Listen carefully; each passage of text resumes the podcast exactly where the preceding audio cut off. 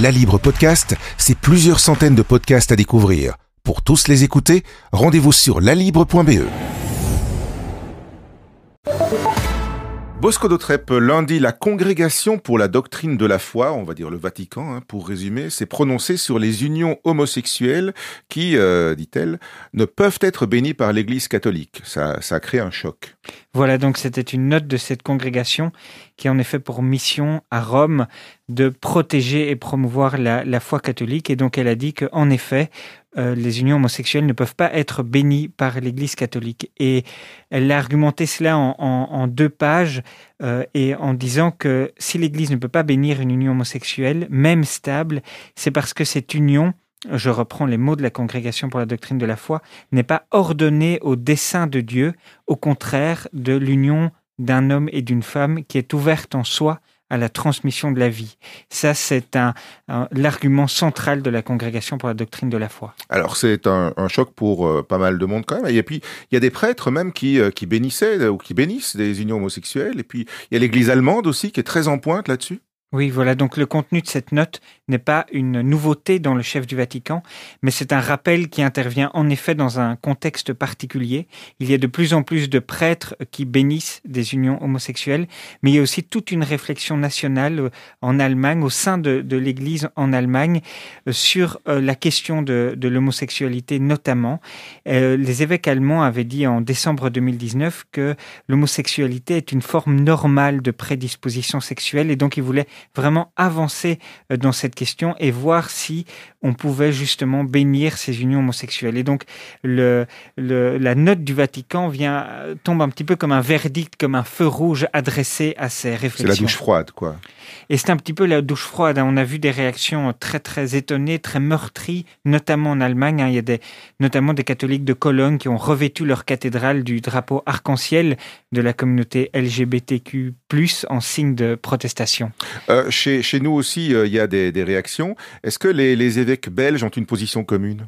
Alors, mercredi matin, euh, la réplique justement, en effet, à cette note du Vatican est venue de Flandre dans un texte très ferme publié dans De Standard par Johann Bonny, qui est l'évêque d'Anvers, et qui a dit qu'il était profondément embarrassé par son Église, qu'il tenait à s'excuser auprès de tous ceux pour qui cette réponse est douloureuse et incompréhensible. Et surtout, il expliquait euh, qu'il ressentait une incompréhension intellectuelle et morale avec Rome. Il note que euh, Rome manque d'attention pastorale, de fondements scientifiques, de nuances théologiques et éthiques pour euh, affirmer euh, qu'il ne peut pas y avoir de bénédiction de, de couple homosexuel. Donc il va très très loin, Johann Bonny. Il est rejoint par d'autres? Alors, les, dans l'après-midi du mercredi, quelques heures après cette sortie très volontariste d'un évêque, la, la conférence épiscopale, donc qui rassemble tous les évêques de Belgique, s'est montrée euh, plus prudente sur la question de la bénédiction. Euh, Elle n'a pas appelé à la désobéissance euh, ecclésiale, pourrait-on dire. Elle a dit avoir entendu Rome, mais les, les évêques ont dit être compréhensifs et du fait que cette note avait pu vraiment euh, meurtrir beaucoup de couples homosexuels, leurs familles et leurs proches, et a voulu insister que depuis de nombreuses années, l'Église catholique, je cite, à tous ses niveaux, œuvre avec d'autres acteurs sociaux à un climat de respect, de reconnaissance et d'intégration. Et donc les évêques invitent les, leurs prêtres et les laïcs catholiques à avancer dans cette voie, dans l'accompagnement et l'intégration des personnes homosexuelles au sein de l'Église. Alors, il y a et le pape dans tout ça, le pape euh, François, parce que il y a quand même beaucoup d'espoir euh, qui était placé euh, en lui. On voyait en lui euh, un homme progressiste. Ici, pour le coup, euh, voilà. Voilà, donc euh, le pape François a toujours voulu rappeler que ce que condamnait euh, euh, l'Église, c'était pas le pécheur, donc c'est pas la personne homosexuelle en tant que telle. Qui suis-je pour juger un homosexuel qui cherche Dieu avait d'ailleurs dit François. Ce que l'Église condamne, dit-elle, c'est euh, l'acte, le, le péché en tant que tel.